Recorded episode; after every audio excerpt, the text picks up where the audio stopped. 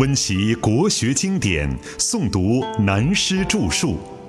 欢迎收听《原本大学威严》，由温州南怀瑾书院和温州市朗诵艺术学会联合出品，时空音乐工作室制作。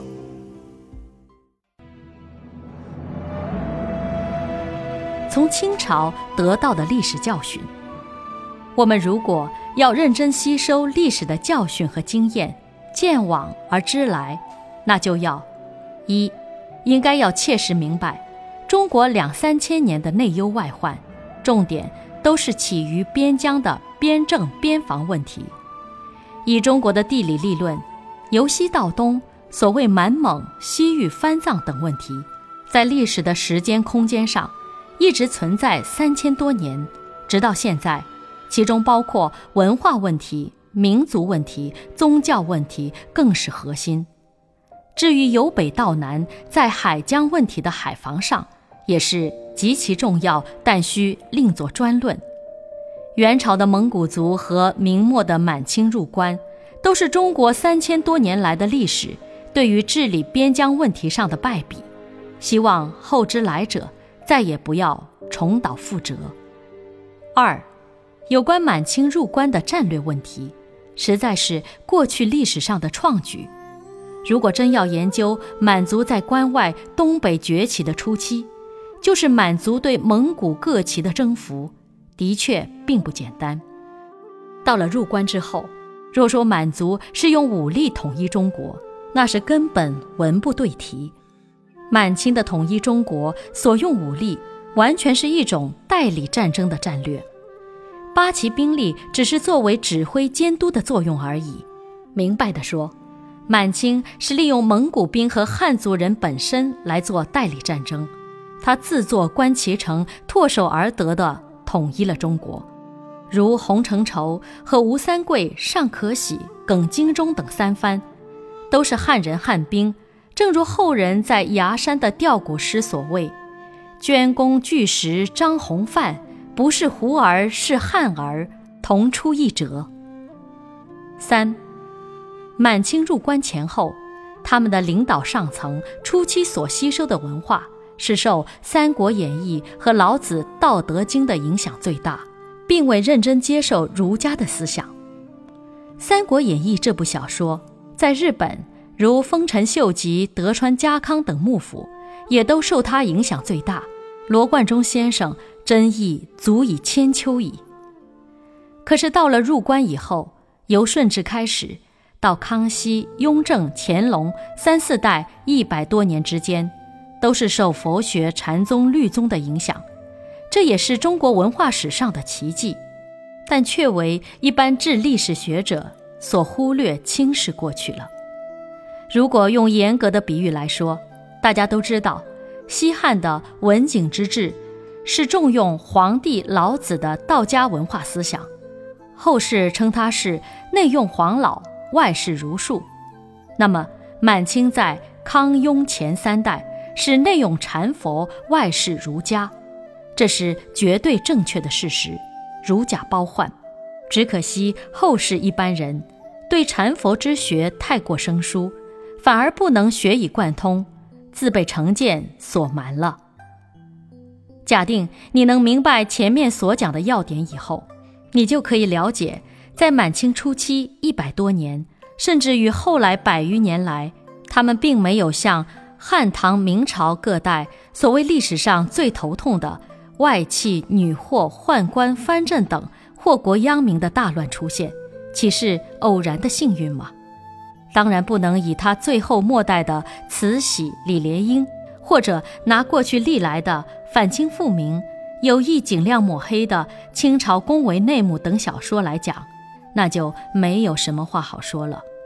而且最重要的，我们只要反正历史，由汉唐以来的中国，所谓幅员之广、版图之大，收内外蒙古、西域、新疆等于一统山河，全形如秋海棠叶的中国地图，便是这个时期的杰作。这总可算是功高一等，超越历代吧。同时，由康熙开始，一收一放，似紧又松的漫天散布法网，留给雍正即位再来收紧网罗、整顿吏治财政，奠定后来乾隆以来将近百年的承平岁月，使全国上下的老百姓和知识分子都醉心在文章华丽、辞赋风流、功名境界之中，因此而有。享受钱家时代的青年士子们所谓“不做无聊之事，何以遣词有涯之声”的幽默话，乾隆也志得意满地自作《玉制春联》唱“乾坤春浩荡，文治日光华”的高调，这似乎也不是大吹牛皮、过分夸大，只是他却忘了，能做到这样的成果，都是受之于父祖的余荫而来。并非完全是他一手所造成的大功德，但是历史和人生，毕竟超越不过因果的定律。两百多年后的满族，仍然是由孤儿寡妇夹着皮包坐上马车，黯然出关而去。可怜的只是末代皇帝溥仪。不过他的故事，现在大家都知道，就不必画蛇添足了。接着而来。我们如果讲现代史，那就比研究二十五史更为麻烦。现代史必须要从清朝乾嘉时期开始追溯前因，同时又需和西洋的文化史搭配起来研究。由十五世纪以后西方文明的演变，以及十七世纪以来西方文化的航海、工商、科技、政治、经济等等的革命性文明。如何逐渐影响东方和中国搭配起来？直到现在，东西文化虽还未完全融化结合为一体，但已有整合全体人类文化的趋势，以便迎接未来太空文明的到临。古人说：“人无远虑，必有近忧；为学为政，切不可目光如豆，掉以轻心。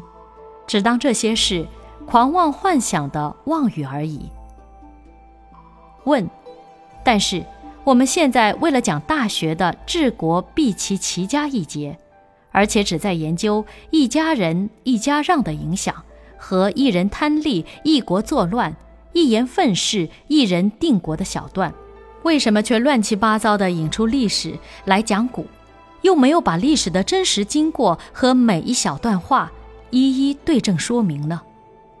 答。实在是为了时间和精力的有限，只能提纲挈领地说一点，能够作为启发性的作用。至于闻一而知二三，可以自起虑而后能得的效果，那就全在诸君的慧力了。至于说，为什么当在过去家天下的帝王体制时代，大讲其治国必先齐家的道理，忽然使我想起，在隋末的时候。当李世民规劝怂恿他父亲李渊起义造反，李渊最后被时势所迫，不得已的对儿子李世民说：“吾一夕思如言，亦大有理。今日破家亡躯，亦自如；化家为国，亦犹如矣。”由于李世民的建议，才有李唐一代三百余年的天下。这是一言愤世，一人定国的样板。也是一人贪利，一国作乱的反面对照。至于李唐家族有关治国齐家的功过得失，其中因果，姑且置而不说，以后可以专论。